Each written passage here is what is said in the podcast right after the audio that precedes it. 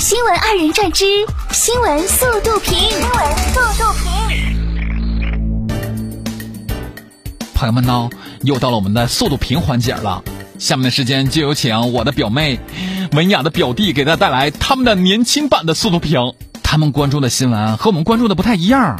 哎呀妈，难道说有代沟了？如果觉着他们俩评的挺不错的，大家伙儿可以发送“新闻二人转”这五个字儿到九零四的微信公众号。看一看他们的真面容哦！掌声响起来吧！Hello，大家好，我是文雅的表弟江南，我是维红的表妹冬雨。那今天我们的节目厉害，比昨天还精彩。没错，比昨天还精彩。为什么呢？因因为我们今天又准备了超级有意思的新闻。嗯，行吧，话不多说，一起来听听看吧。用珍珠奶茶代替纯净水煮米饭，变成珍珠奶茶饭。网友表示，虽然珍珠奶茶饭有浓浓的奶茶香，但米饭该有的米香还是品尝得到。珍珠吃起来也很 Q 弹，两者结合并没有出现违和结果。俺愿意冒着变胖的风险帮你们尝试一下。上海垃圾分类新规即将实施，意外带火了分类垃圾桶。上海某淘宝店负责人潘先生称，六月份店铺的垃圾桶销量快速上升，分类垃圾桶的销量翻了近二十倍。目前已经实施限购政策，每人只能买一件。要不先买个全家桶对付一下？近日，安徽阜阳警方接到报警，称一村民家里发现一枚手榴弹。经现场查看，这枚手榴弹隐性完好，随时有爆炸的可能。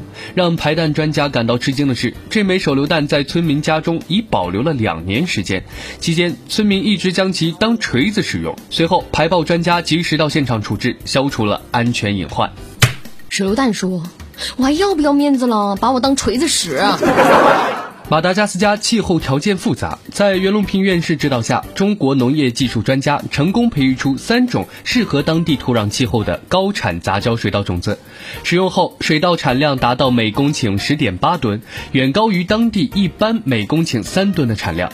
未来，我国杂交水稻将有望解决非洲国家的粮食安全问题。只有袁老才有资格说我胖，因为。我确实吃了他种的大米。近日，有人接到一个房产投资电话，客服是一位二十三岁的女孩。她说：“能理解接到骚扰电话很烦的心情，我也很烦自己，又不能跟老板说，顾客觉得都很烦，我不做还有千千万万个人会做。”她还支招如何屏蔽骚扰电话，保护自己的信息。我也很无奈，下个月不行就换工作啦。哎呀，好可爱的女孩子。近日，南京两名男孩坐反公交，司机金师傅担心孩子们发生意外，带着他们跟车返程。下车前，孩子们送给金师傅一瓶水，被婉拒，随后又递上感谢纸条，包着五元车费。谢谢您，字有点丑，希望您不要在意。年纪大了，看啥都想哭，这样的人再给我来一打。二十一日，温州市市场监管局发布通告，其中最近雪糕界的网红产品傲雪牌双黄蛋雪糕被检出菌落总数和大肠杆菌超标，消费者食用大肠杆菌超标严重的食品，很容易患上痢疾等肠道疾病，可能引起呕吐、腹泻等症状。难道我有一颗百毒不侵的神胃？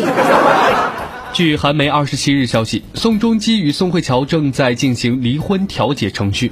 随后，宋仲基方发表官方立场，称双方不希望互相指责，未来会以演员的身份全力投入到作品活动中。从荧幕情侣牵手现实，他们的爱情故事曾让无数人羡慕。我的双宋 CP 破碎了。